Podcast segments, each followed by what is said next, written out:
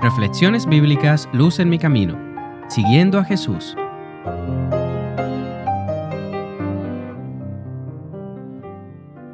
Lucas 5, 1 al 11. Aconteció que estando Jesús junto al lago de Genezaret, el gentío se agolpaba sobre él para oír la palabra de Dios. Vio dos barcas que estaban cerca de la orilla del lago.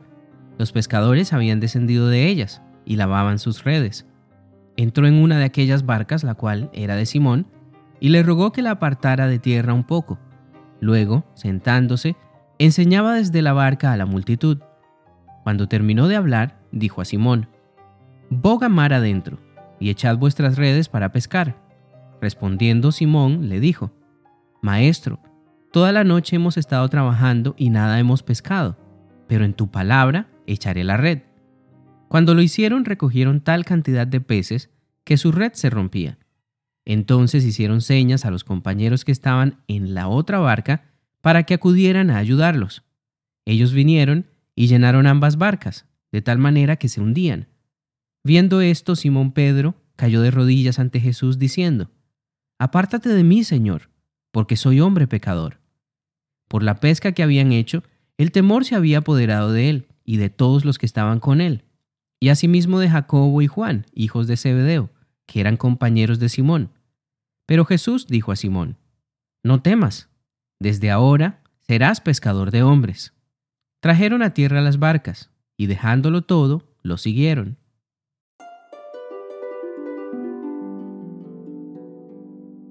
Qué maravilloso debió haber sido presenciar todos estos milagros de primera mano, como lo hicieron los discípulos. Algo que caracterizó a Jesús durante su ministerio fue lo involucrado que estaba con su entorno, a pesar de ser el maestro de maestros y el rey de reyes, Jesús no ostentaba de lujos para enseñarle al pueblo. Él usaba todo lo que estuviese a su alrededor para avanzar su mensaje. Jesús pudo asociarse con personas reconocidas, pero en vez de eso, eligió a personas sencillas que hasta ese entonces eran desconocidas para la multitud. La región de Galilea, donde Jesús se encontraba, estaba ubicada al norte de Israel, y su mayor fuente de trabajo en aquellos días era el lago de Genezaret, también llamado Mar de Galilea. La mayoría de ciudades en Galilea estaban ubicadas alrededor del lago. Por ese motivo, los sermones de Jesús en esta zona de Israel ocurrieron en la playa. Como contraste en esta historia, tenemos a Simón y a sus compañeros. Ellos eran pescadores galileos que habían escuchado de Jesús cuando Juan el Bautista le predicaba al pueblo. El mismo Simón ya conocía a Jesús. Días antes de este encuentro, había sanado a la suegra de Simón de una fuerte fiebre. Lucas 4, 38 y 39 dice, Entonces Jesús se levantó, salió de la sinagoga y entró en casa de Simón. La suegra de Simón tenía una gran fiebre, y le rogaron por ella. E inclinándose hacia ella, reprendió a la fiebre, y la fiebre lo dejó. Y levantándose ella al instante, le servía. Así que Simón no solamente conocía quién era Jesús, sino que además Jesús ya había entrado en su casa, ya había entrado en su vida. Él ya había experimentado con sus propios ojos el poder de Jesús y por ende su fe en él crecía cada día. En su mente crecía la idea firme de que Jesús era el Hijo de Dios. Y esto es lo que nosotros debemos hacer todos los días. Debemos permitirle a Jesús entrar en nuestra vida.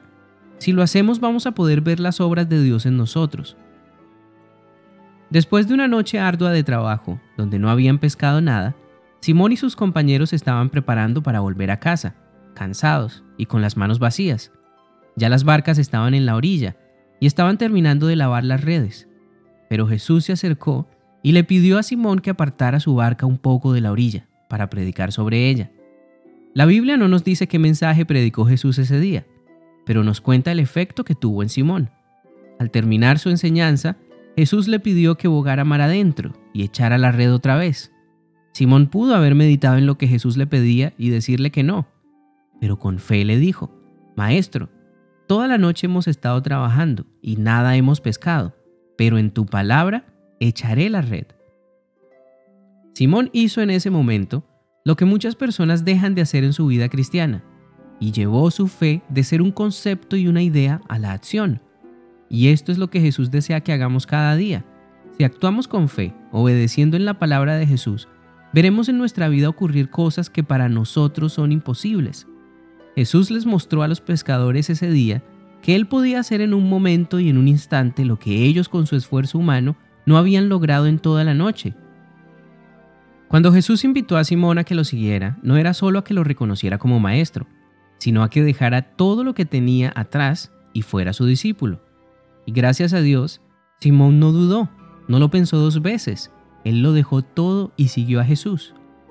Ese día Simón entendió que solo Jesús podía satisfacer todas las necesidades de su vida, tanto físicas como espirituales. Y hoy Jesús desea hacernos la misma invitación. Él quiere ayudarte a vivir la misma experiencia que vivieron ese día los discípulos. Vivir siguiendo a Jesús es la mejor decisión que podemos tomar. Así que no temas, ten fe en Jesús. Él puede cambiar tu vida. Él quiere darte un propósito que cambie tus expectativas. Él quiere darte una vida que te lleve al reino de los cielos. Luz en mi camino es un podcast de Oíd Ministerio Cristiano, producido por Fe.